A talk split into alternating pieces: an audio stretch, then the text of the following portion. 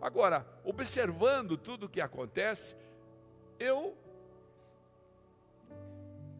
comecei a perceber que pessoas estão estagnadas.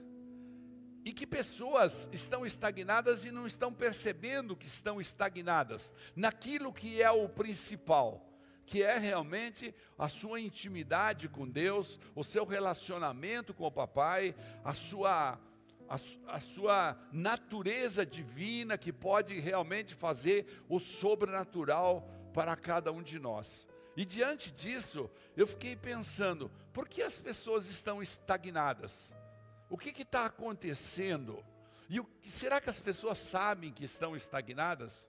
Também fiquei imaginando que quais as consequências daqueles que são estagnados. Nós estávamos sentados ontem à tarde lá na areia com a pastora e nós estávamos conversando disso ali pertinho de casa no fim da tarde, né? Estávamos conversando disso. Por que, que as pessoas é, mudam? A gente vai vendo novas pessoas que chegam e que vão, que chegam e que vão, que chegam e que vão, porque elas não encontram a causa real da estagnação delas, e então elas começam a cair na estratégia do inimigo. E eu preparei uma palavra aqui, quero compartilhar com você, e essa palavra eu chamei estagnar é negligência. Até a, a, a Alice colocou um cérebro, porque é uma questão de cabeça. Estagnar é uma questão de cabeça. Então, a palavra de hoje é estagnar é negligência.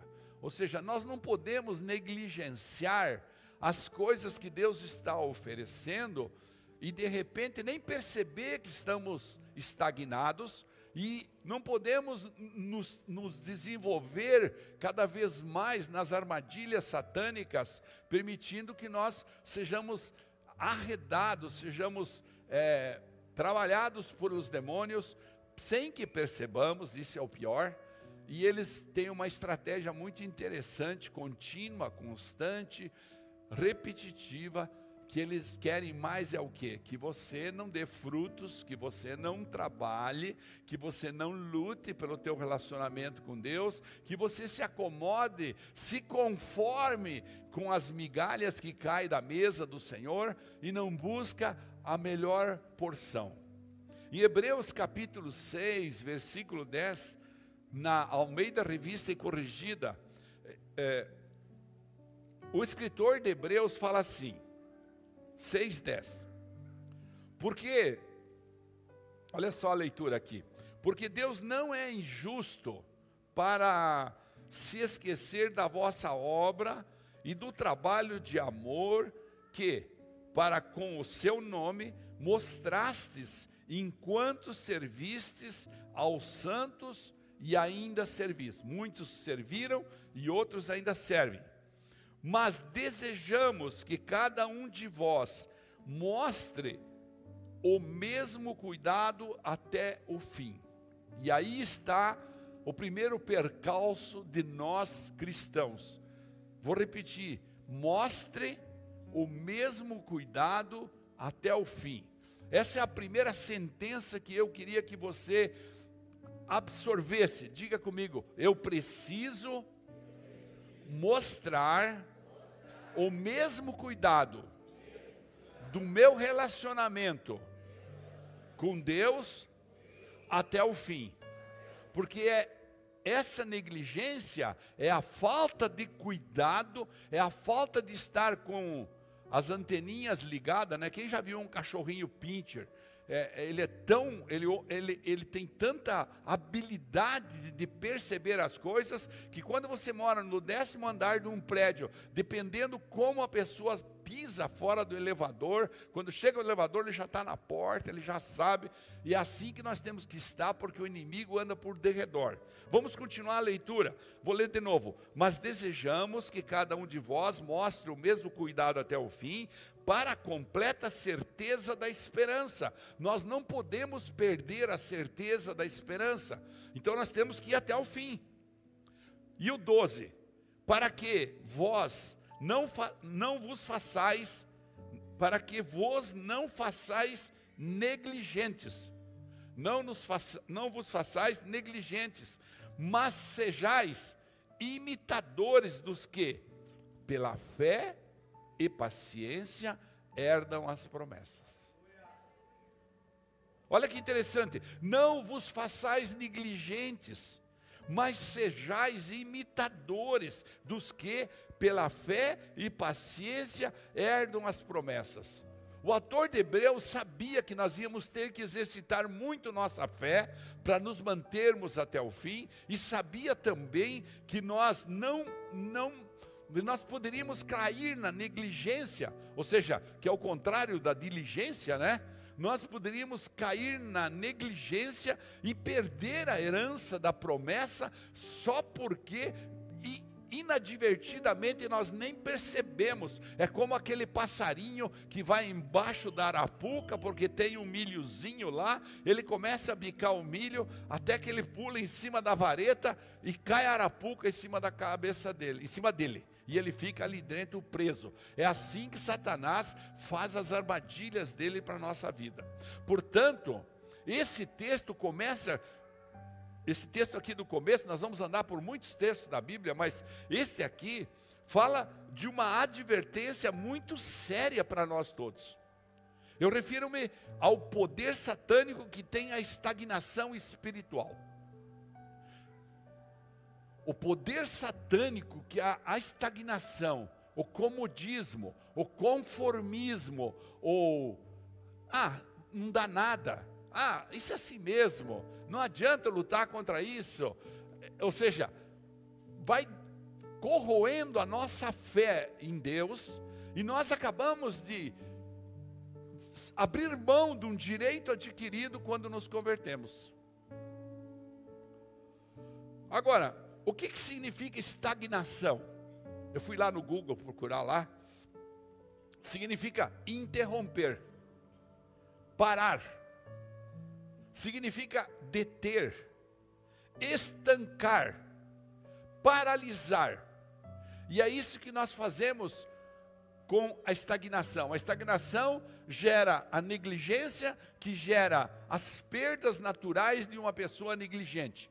Ou seja, de uma pessoa que não tem a, diligência no seu relacionamento com Jesus.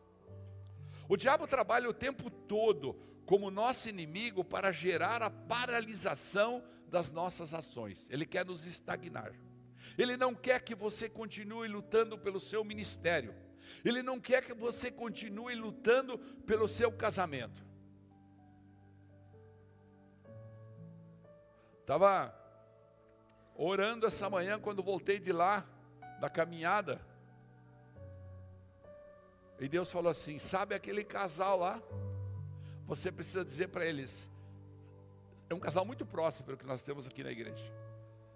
Você precisa dizer para eles, se há um problema de casamento, não tem que fugir dele, tem que enfrentá-lo. E o que, que nós fazemos? Nós vamos levando do jeito que dá, para manter o comodismo, para não discutir, porque vai gerar outro desgaste, tem os filhos. Ou então nós vamos deixando ir tão mal, tão mal, que até um dia nós falamos, bye bye, meu amor. Até um dia nós falamos, não quero mais.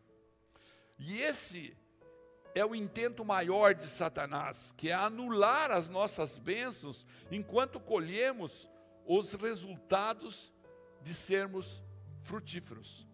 Nós poderíamos ter muitas bênçãos colhendo o resultado de sermos frutíferos na nossa vida espiritual, no nosso relacionamento matrimonial, nos nossos negócios, na nossa vida com a igreja, no servir no evangelho, no servir no reino, no multiplicar a palavra. Nós teríamos muitas bênçãos, mas o que nós fazemos?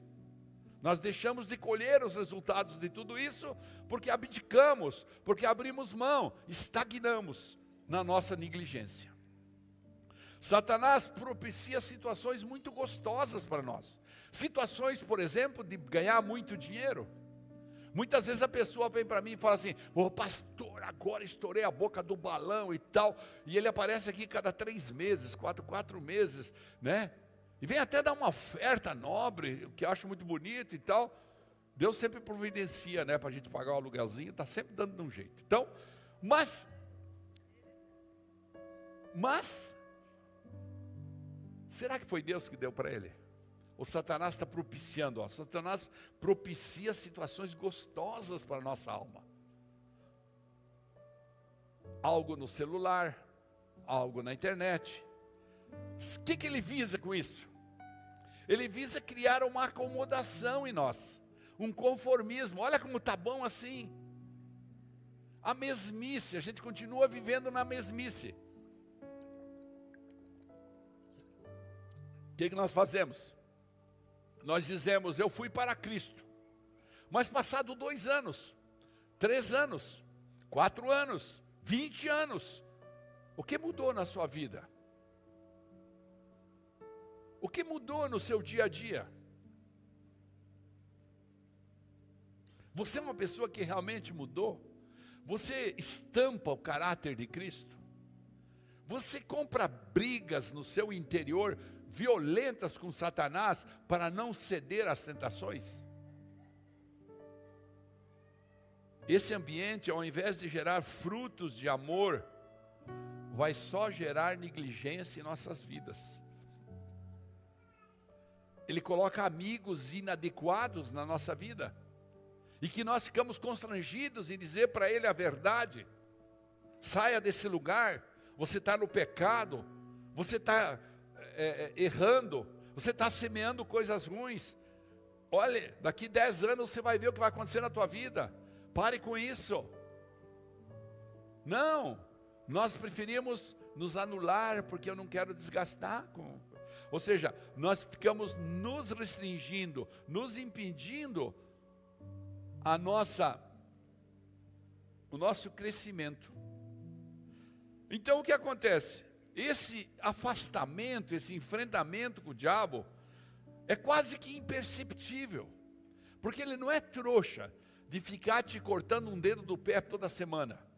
Não, ele vai fazendo as coisas devagarzinho, ele vai armando uma, uma situação.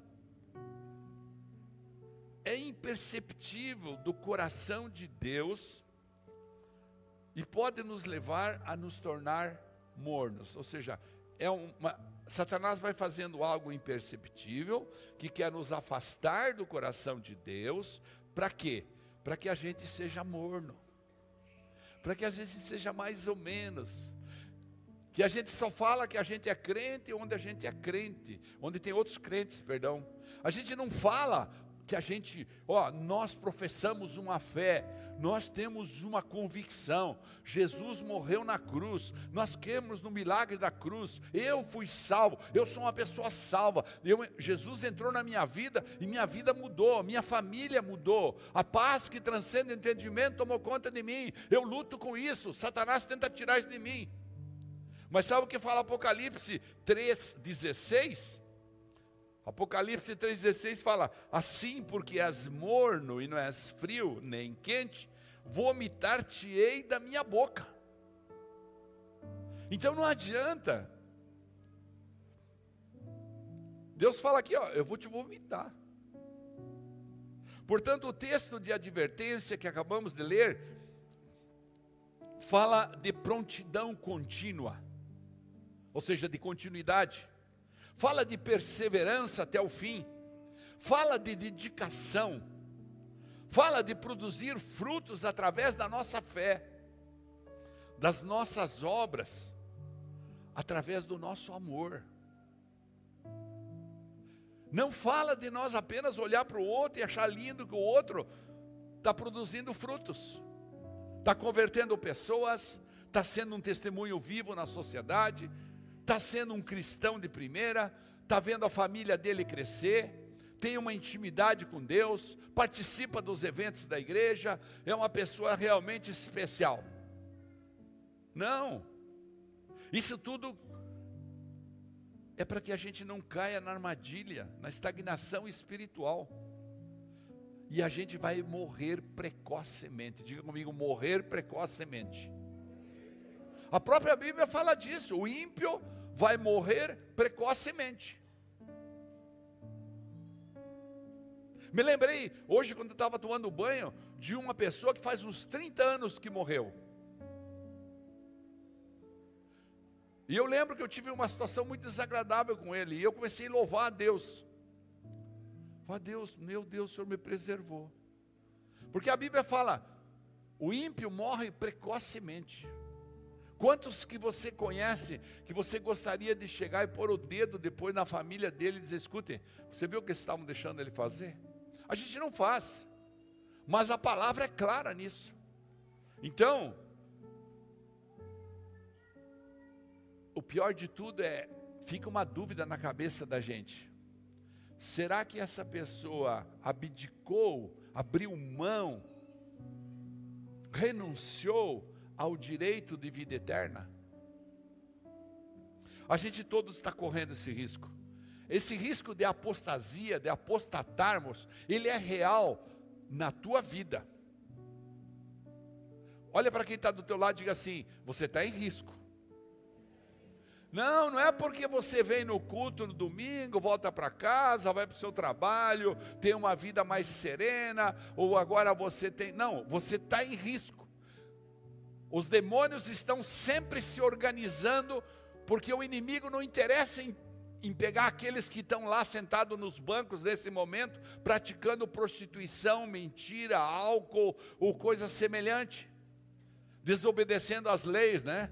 Que ontem nós sentamos perto de uma, de uma família lá, ave, com aquele som assim, estridente no ouvido da gente. E ainda se fosse um louvor, né? Nós ia cantar junto. Então, nós todos estamos correndo risco de apostasia. Quando nós permitimos o arrefecimento de nossas atitudes, nós vamos esfriando as nossas, nós permitimos o nosso coração se esfriar. É nós que permitimos. Não adianta ficar conversando, estava andando com a pastora Camila essa manhã, ela falou: não adianta ficar contando que o pai me batia, que o avô me estrupava, que eu não sei quem, não. É eu e você que permitimos. Ah, mas eu estou mal nos negócios. Aí é que você tem que esquentar o teu relacionamento com Cristo. Ah, mas eu estou mal no meu relacionamento matrimonial. Tá bom, e o que, que você está fazendo? É você que está permitindo o arrefecimento. Diga arrefecimento.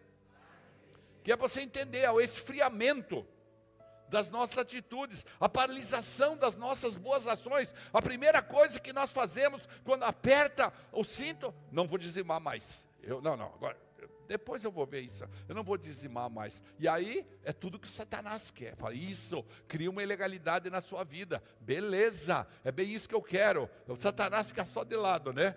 Ou seja, nós deixamos de produzir frutos. Jesus, no capítulo 15 do Evangelho de João, ele deixa muito claro da necessidade que nós temos de continuação. Diga comigo, continuidade. Um dia depois do outro, mas sempre querendo crescer, e como estou insistindo nesse começo do ano, você precisa chegar no dia 1 de janeiro do ano 2025 olhar para trás no mês de janeiro do ano de 2024 e ver aquilo que você tinha se proposto a melhorar e ver se você realmente trabalhou em cima disso. E isso é a nossa individualidade graciosa dada por Deus, ou seja, a nossa exclusividade como seres humanos, ninguém pode fazer por nós. Teu marido não pode fazer por você, teu filho não pode fazer, tua esposa não pode fazer, não, ninguém pode fazer por você. Você pode chegar no começo do ano de 2025, olhar para trás e falar: estou pior do que estava. Mas qual que é o sonho da gente como igreja? Como cristãos, ah, estou bem melhor, tenho muito mais intimidade com o Espírito Santo, ganhei dons esse ano, participei, trabalhei, lutei, orei, busquei, participei da torre de oração, estive nas reuniões, busquei, me, me alimentei constantemente, estou na glória, estou sentindo a glória de Deus, é isso que nós precisamos pensar. Nesse capítulo 15 de João, no começo do capítulo, ele fala dessa continuidade através dos seus ensinamentos. Ele está falando com os seus discípulos e fala: Olha, meu amigo, você tem que ficar conectado na videira. Se você não ficar conectado na videira, não tem como. De algum lugar você tem que pegar o alimento, de algum lugar você tem que pegar a água da vida, de algum lugar você tem que pegar o pão da vida, de algum lugar você precisa pegar o vinho novo, de algum lugar você precisa derramar aquilo que está te angustiando, em algum lugar você precisa no quartinho de escuta, bem quietinho, só você e ele, dizer: Puxa, eu não estou aguentando, está tão ruim isso, me ajuda, tem misericórdia de mim. Em algum lugar ele vai falar para você, você precisa parar para escutá-lo e dizer: Escute, o que, que é que eu estou errando, que não está dando certo, o que, que eu fiz de errado? Onde está a minha coisa? E aí você vai descobrir é, níveis de. Isso não é para todos, claro. Antes de eu falar, deixa eu falar. Alguns, alguns vão descobrir níveis de soberba, níveis de orgulho. Alguns vão descobrir situações em que eles mesmos estão blindando a possibilidade do Criador falar com eles. Frutos, irmãos, são termômetros, através dos quais o Senhor Deus nos mede. Frutos são termômetros, fala comigo, frutos são termômetros. Quando o seu filho fica doente, o que, que você faz? Está aí essa virose andando por aí, você vai lá e põe o termômetro embaixo do braço, para ver se ele está doente. E quando você não apresenta frutos, você está dizendo para Deus: estou doente. Não tenho interesse que o Senhor me ajude. Não quero que meça minha, minha febre. Os frutos são termômetros através dos quais o Senhor mede e Ele nos avalia quanto à nossa resposta que damos às bênçãos recebidas. Frutos são termômetros que avaliam a nossa gratidão. Sabe, irmãos, eu sempre repito aqui, e se você me permitir, vou repetir de novo. Gratidão é a chave da felicidade. Diga comigo, gratidão é a chave da felicidade. Aquela pessoa que levanta de manhã murmurando todo dia, às vezes está diante de uma mesa maravilhosa de café, com aquelas coisas que eu nem como mais, né? Porque comia muito, mas a pessoa não tem a coragem de dizer para Deus: Deus, muito obrigado pela água que está na torneira que vai me lavar o rosto. Muito obrigado porque o Senhor me deu mais um dia de vida. Olha meu coração batendo aqui. Eu então estou regozijando nesse momento, porque fiz todas aquelas coisas, aqueles exames lá. Né? Todo mundo sabe que eu tenho safena e, e, e mamare, não sei o que, um monte de, de veia que eles trançaram ali, mas funcionou bem até agora. Fui lá e eles falaram: Nossa, mas o senhor é realmente assim, teve, como é que eles falam? É, safenado? Claro. Meu Deus, mas o seu desempenho aqui nessa esteira aqui é.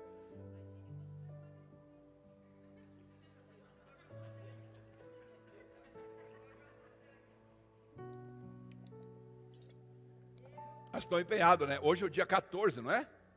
Foram 14 dias de mais de 6 quilômetros todo dia. Aleluia! Ah. Frutos são testemunho, diga comigo, frutos são testemunhos. O que é que você vai apresentar no fim do ano 24 para Deus, no início de 25? Deus, olha aqui, ó. Essa família estava toda des, des, des, destroçada, destroçada, é isso que fala, né? Essa família aqui estava completamente desajustada. Mas eu comecei a orar por ela, Senhor. Eu comecei a falar de Jesus, eu fui lá, gastei meu tempo, levei uma Bíblia, estudei a Bíblia com eles, e olha o que aconteceu, Senhor, eles estão aqui comigo, isso é fruto. Senhor, o Senhor me deu e eu reparti o que o Senhor me deu, isso é fruto. Senhor, eu tenho sorrido para as pessoas, isso é fruto. Frutos são o testemunho vivo em que cada um de nós está crescendo. Frutos são sinais claros em nossas vidas de que não estamos estagnados, que não estamos sendo negligentes, mas estamos sendo diligentes. Você quer provar para Deus que você não é negligente? Claro que pode. Seja diligente. Frutos são as respostas em oração que você dá, é o derramar da fé que você exerce. Frutos são o certificado espiritual de que não somos negligentes, como falei. Porém, esse é um desafio de pertencimento, diga pertencimento. Sabe, pertence, pertencer, eu pertenço, eu estou dentro, eu estou dentro da igreja, eu estou dentro do evangelho, eu estou dentro da, dos princípios da igreja. Minha igreja é, tem, tem visão, minha igreja tem propósitos. Então eu estou dentro, estou junto. Eu não sou um frequentador, eu não sou um cara que vou no posto de combustível, ponho lá um pouco de gasolina no domingo e vou embora.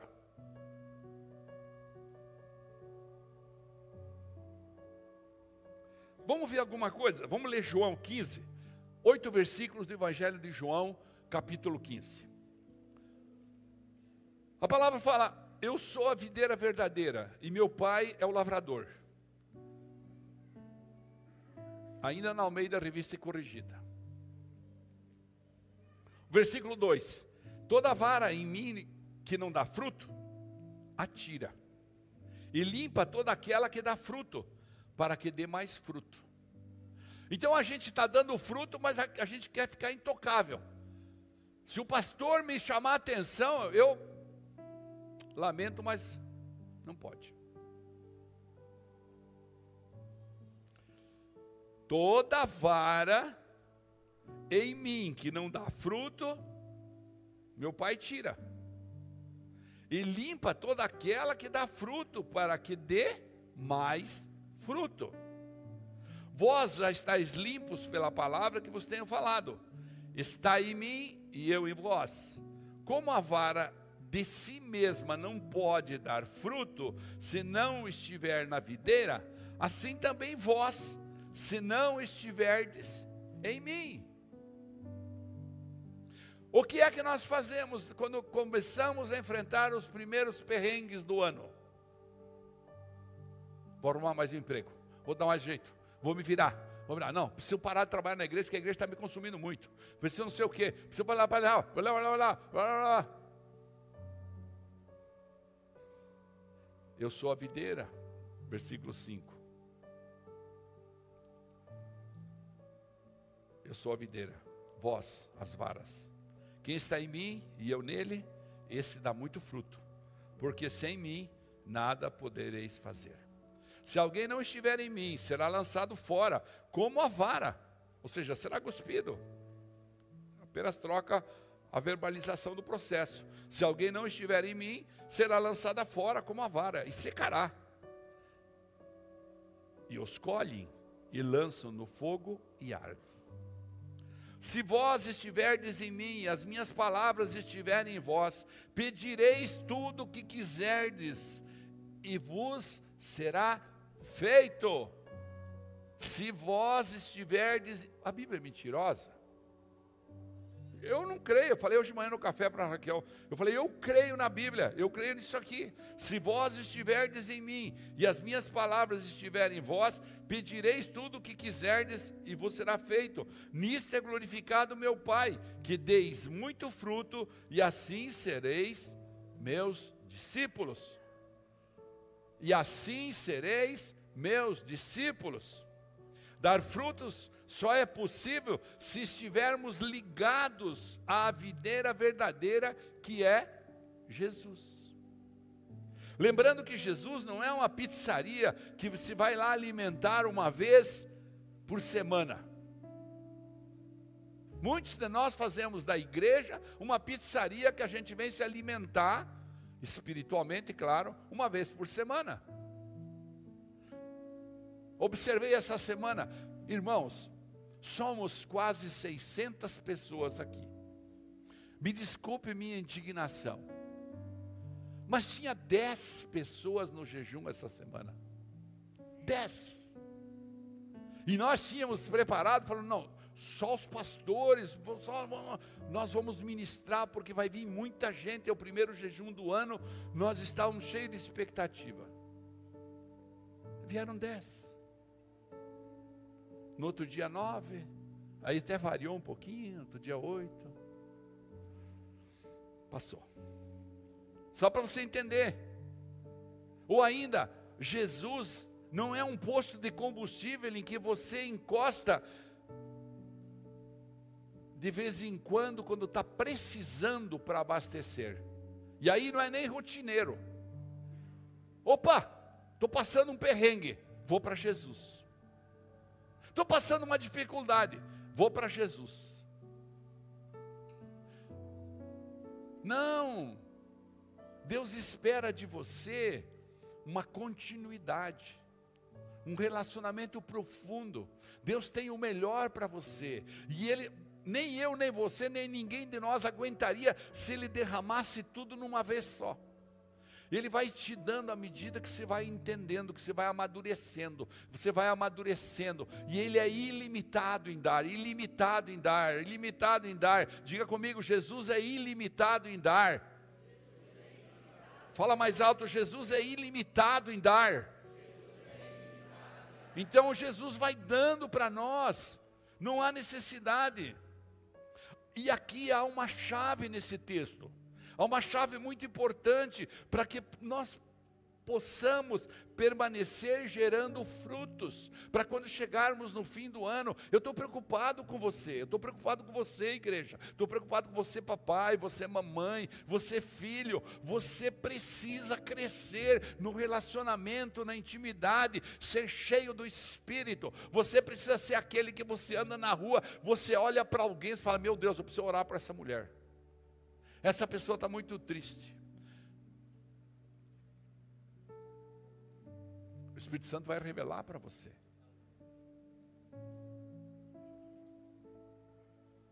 No posto de combustível que você vai quando você está precisando de combustível, não é verdade? E ainda às vezes vai comprar fiado. E aí vem, não, às vezes vem, vem na igreja pegar, abastecer-se, cheio decisão. Só vem porque está precisando demais. E não é esse o propósito de Deus. Deus quer ver você movimentando o relacionamento com Ele. Deus quer ver, Deus não sonhou aqui para esses 30, 40, 50, 100, 80 anos, 90 anos, 120 anos, quem sabe, alguns aqui. Por que não? Né? Tá, tá cada vez aumentando a idade aí, né? Eu estava falando quando minha irmã morreu faz 30 e poucos anos de câncer na perna. Se fosse hoje, não ia morrer. Até falei essa semana, Camila. Eu não ia morrer. Porque vai evoluindo tudo. Então, Deus, Ele não te chamou só por causa desse pouquinho aqui. Ele te chamou porque Ele quer te dar eternidade. Ele quer te dar eternidade. Então, essa chave para receber as respostas de Deus estão nesse texto. O primeiro deles, a primeira chave é: o cristão deve constantemente produzir frutos e neles crescer. A gente leu isso no versículo 2, lembra? Toda vara em mim que não dá fruta, tira, e limpa toda aquela que dá fruto. Para quê? Dê mais fruto. Então Deus não vai ser sempre aquele, aquele que vai jogar aguinha no, no, no, no, na tua plantação, vai colocar o fertilizante, o nitrogênio, o fósforo, o potássio, os microelementos, e vai não sei o que, tratar, e depois vai preparar e vai fazer uma, vai te cobrir com uma capa para que aquela tua plantação não pegue nenhum fungo. Uma... Não, ele vai, ele vai te expor, por quê? Porque ele, ele sabe que você tem potencial para crescer muito mais. Então ele quer ver você se soltar nos braços dele. Ele quer ver você abandonar as coisas desse mundo. Ele não te chamou para você é, é, exibir as coisas desse mundo. Isso para ele é secundário. Ele está preocupado com a tua eternidade. E ele está ele tá imaginando que você vai dar muitos frutos. No versículo 8 a gente leu: Nisto é glorificado meu Pai, que deis muito fruto, e assim sereis meus discípulos. E finalmente frutos que permaneçam. No versículo 16, que a gente nem leu aí nessa mesma versão, diz assim: Não me escolhestes vós a mim, mas eu vos escolhi a vós, e vos nomeei para que vós, para que vades e deis fruto e o vosso fruto permaneça, a fim de que tudo quanto em meu nome pedirdes ao Pai, Ele vos conceda. Comece a analisar a sua vida como ela era no dia 31 do 12 do ano 2022, em relação a esse relacionamento. E como ela é agora. E talvez você vai encontrar um peso muito forte do porquê que Deus não está respondendo a tua oração. Mas aqui está escrito: para que vades e deis fruto, e o vosso fruto permaneça, a fim de que tudo quanto em meu nome pedirdes ao Pai, Ele vos conceda. E irmãos, a segunda chave é que isso só é possível se a gente permanecer nele. Eu sou a videira, vós sois as varas, quem, dá, quem, quem está em mim e eu nele, este dá muito fruto, porque sem mim nada podereis fazer. Ele te chamou para uma vida de dependência. Diga vida de dependência. É aquela vida gostosa que você transfere para Ele a responsabilidade das decisões. Não é uma vida de peso. Eu não estou dizendo para você sentir o peso do Evangelho, estou dizendo para você desfrutar a graça. Bom, Deus, eu entrego em tuas mãos isso aí, veja o que o Senhor quer. Através da purificação. Lá no texto de Hebreus, capítulo 12, versículo 11, Está escrito, e na verdade toda correção ao presente não parece ser de gozo, senão de tristeza, mas depois produz um fruto pacífico de justiça naqueles exercitados por ela. Fruto pacífico de justiça naqueles exercitados por ela. Ou seja, através da purificação é possível a gente conseguir frutos e obter resultado da nossa oração. Jesus nos, nos, chama nesse texto a termos uma comunhão com a videira que é Ele, Cristo. Está em mim, e, no versículo 4: Está em mim e eu em vós. Como a vara de si mesma não pode dar fruto se não estiver na videira, assim também vós, se não estiverdes em mim. Eu sou a videira, vós os ramos, vós as varas, né? Para quem está em mim, perdão, quem está em mim e eu nele, esse dá muito fruto, porque sem mim nada podeis fazer. No outro texto aí. Sabe, irmãos, produzir muito fruto significa que somos discípulos verdadeiros.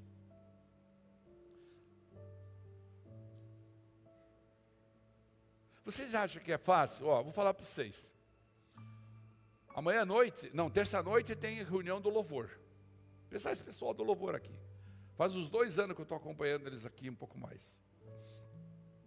Tem um deles, irmãos, que mora em Tijucas, trabalha em Florianópolis e nunca chega atrasado aqui.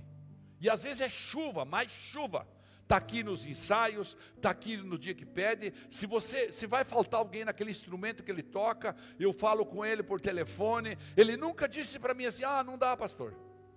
Não, nunca. Sempre ele fala assim: "Pastor, tô aí". Frutos. Ele sabe, Deus deu essa aptidão para ele, ele sabe. Se ele vai sair de férias um mês antes, ele me avisa. Ó oh, pastor, vou sair de férias no dia tal, o dia tal, não vou estar tá aí. Vamos ajeitar isso aí.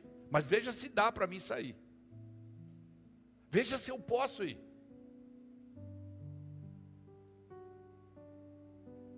Nós glorificamos e honramos o Pai quando nós somos discípulos verdadeiros. Mateus 5,16.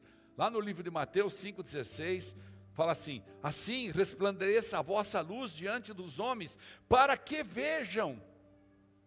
Resplandeça a tua luz, meu irmão, minha irmã, a nossa luz resplandeça diante dos homens, para que vejam as vossas boas obras e glorifiquem o vosso Pai que está nos céus.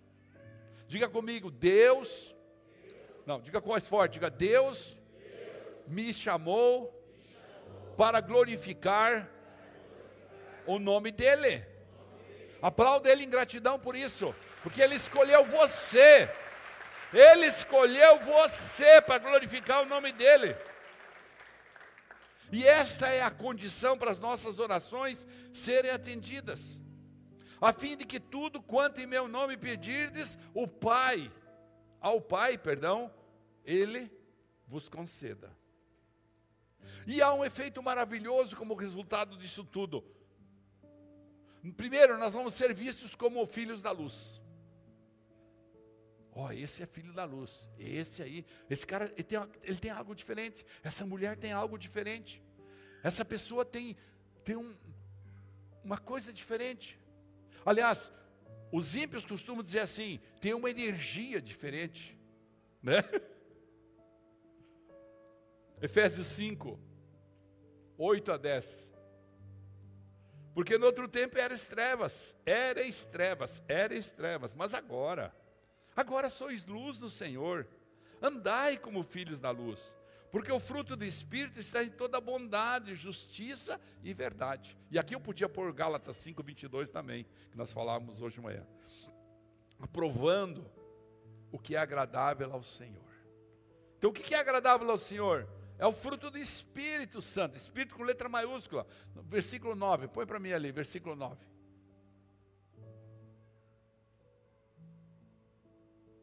Olha lá, Espírito com letra maiúscula. Porque o fruto do Espírito, ou seja, do Espírito Santo, está em toda bondade e justiça e verdade. É isso que Deus quer de mim, de você. Romanos 6, 22 fala: Mas agora libertados do pecado e feitos servos de Deus, tendes o vosso fruto para a santificação e por fim para a vida eterna. O vosso fruto é resultado da vossa santificação, Paulo está falando. O vosso fruto é resultado da vossa santificação. E por fim, vai levar, vai levar você à vida eterna. E qual é a recompensa daqueles que permanecem na videira? Primeiro, Deus promete alegria aqui na terra, porque as perrengues da terra já não te tocam mais. Há um equilíbrio emocional em você, há uma paz que transcende todo entendimento, há um socorro que vem do alto. Então você pode desfrutar isso. Segundo, bom, vamos ver onde está isso. João 15, 11, um pouquinho para frente nós lemos. Temos dito isso para que a minha alegria permaneça em vós e a vossa alegria seja completa. Agora, há um grande galardão à nossa disposição.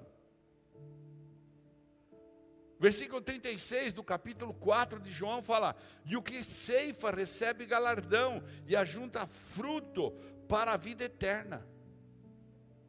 Pode vir a equipe do louvor. Vamos ler melhor esse aqui, João 4, vamos começar no 35.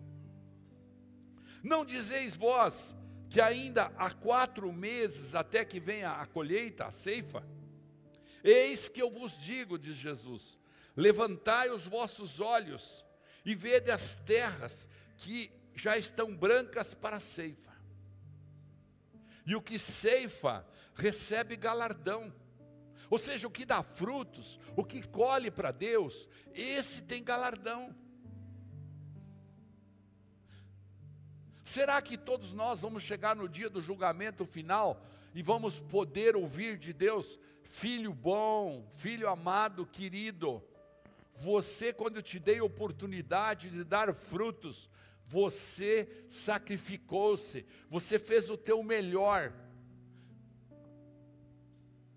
você pregou a palavra, você trabalhou no ministério, você lutou pela vida daquelas famílias que eram teus vizinhos, você desempenhou funções maravilhosas com amor. E o que ceifa recebe galardão e ajunta frutos para a vida eterna, para que assim o que semeia coma e o que ceifa ambas se regozijem. Irmãos, minha, minha oração é que Deus possa refazer a gente nesse começo de ano. Que Deus possa refazer na gente esses conceitos que a gente possa fugir da negligência, da estagnação. Pense um pouco sobre isso essa semana. Veja o tempo que você está separando para Deus na tua vida. Veja o tempo que você realmente está dedicando para crescer no relacionamento com Ele, para conhecer mais a palavra dEle. Como é que você quer amar alguém que você não conhece? É impossível. Daí não precisava namoro, né? A gente encontrava e falava, vamos junto comigo, casamos hoje e tal. Não, tem que namorar para conhecer. Tem alguns até que querem passar dos limites do namoro para conhecer mais. Os pastores de jovem ficam malucos com isso, entendeu? Mas é preciso entender. Nós todos, irmãos, precisamos lutar esse ano por prioridades.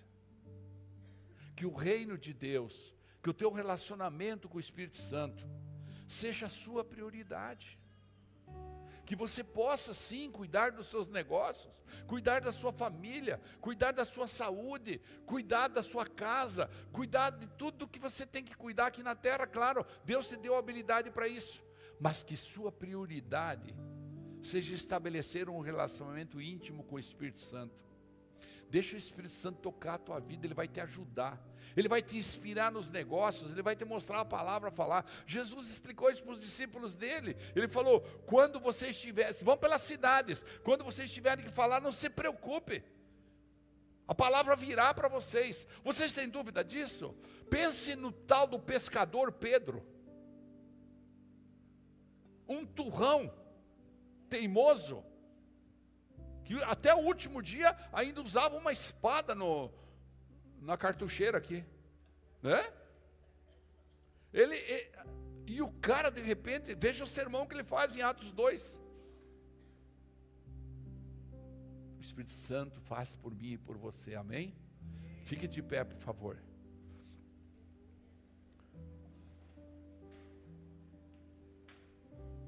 Nós vamos apagar a luz. E eu quero pedir para você que sentiu que no coração você pode estar um pouco estagnado, está negligenciando Deus. Não quero fazer sermões a vida inteira de advertência, mas essa é uma advertência séria. A graça pode te levar a você sair dessa negligência. Peça para Deus te refazer. Só cante essa canção, você vai ver a letra aí no painel. Se você está disposto a cumpri-la, se você está disposto a largar tudo como prioridade para refazer, pede para Ele fazer. Diga, me refaz de novo, Senhor. Me refaz, Senhor. Leva-me, Senhor, a ativar os dons que o Senhor já me deu, os talentos que o Senhor me deu, que estão estagnados. Tira-me do comodismo, tira-me do conformismo. Refaça as minhas convicções aqui dentro. Estabelece um novo nível de prioridades, de tal maneira que a minha gratidão seja primeiro de tudo por Ti, Senhor. Me refaz. Não me deixe ouvir a voz de demônios. Não me deixe Satanás querer me, me envolver nas tramas dele para me afastar de ti. Me refaz, Senhor.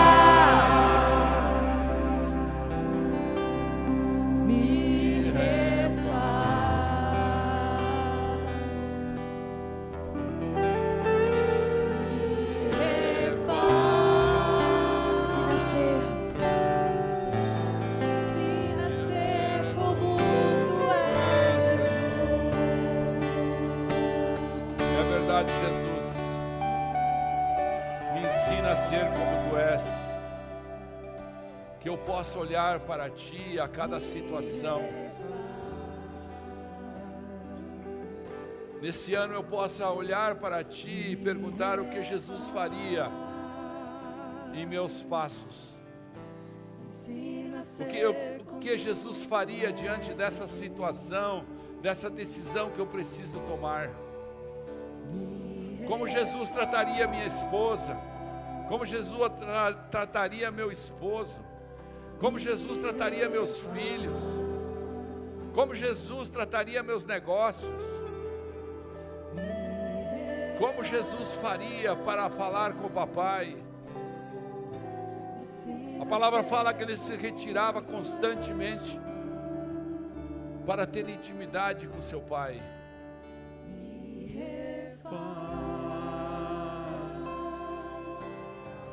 Talvez você tenha que reconstruir muitos pontos da sua vida.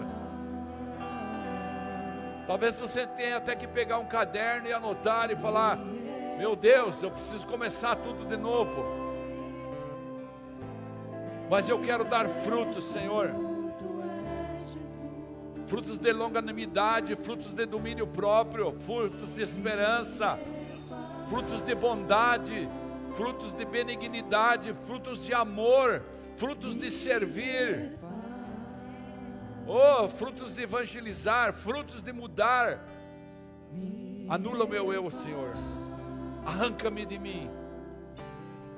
Ao me refazer, arranca de mim o meu egoísmo, arranca de mim o meu achismo, arranca de mim a minha soberba, o meu orgulho, aquilo que não te agrada, saia de mim.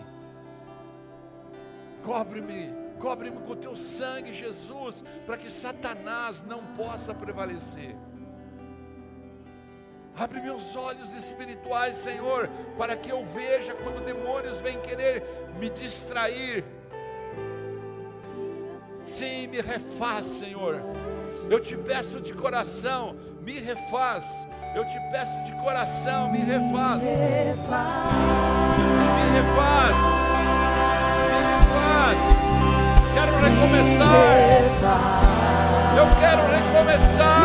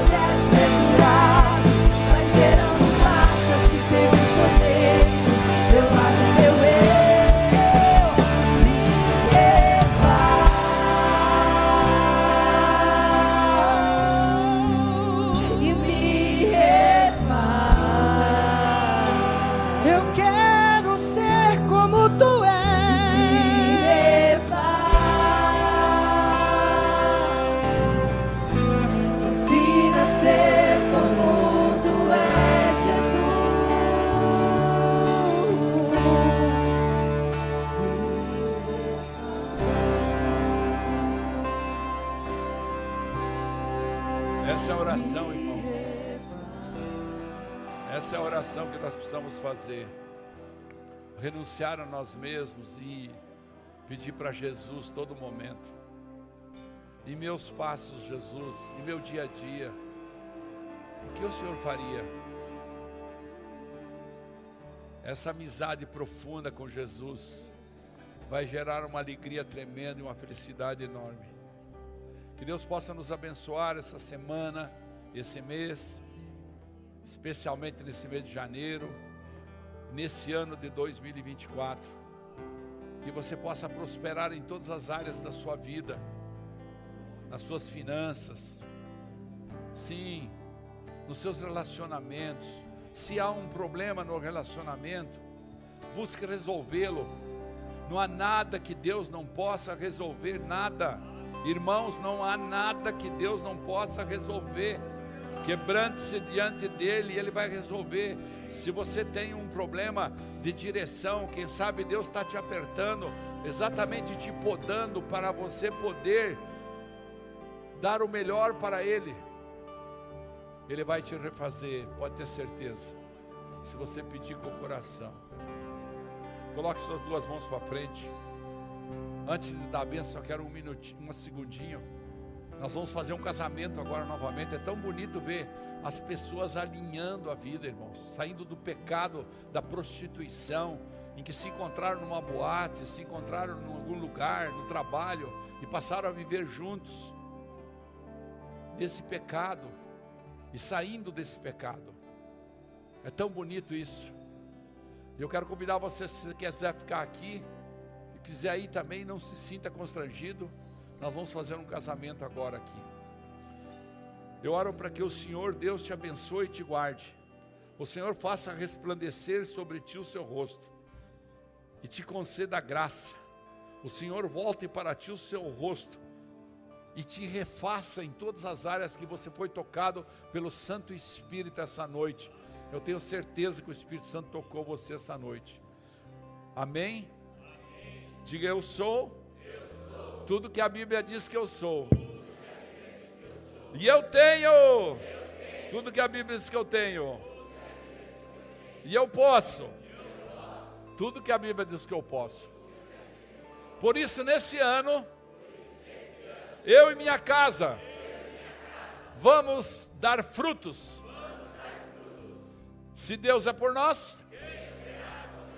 agindo Deus, Deus é bom, toda hora. Quarta-feira temos o culto aqui, Deus abençoe.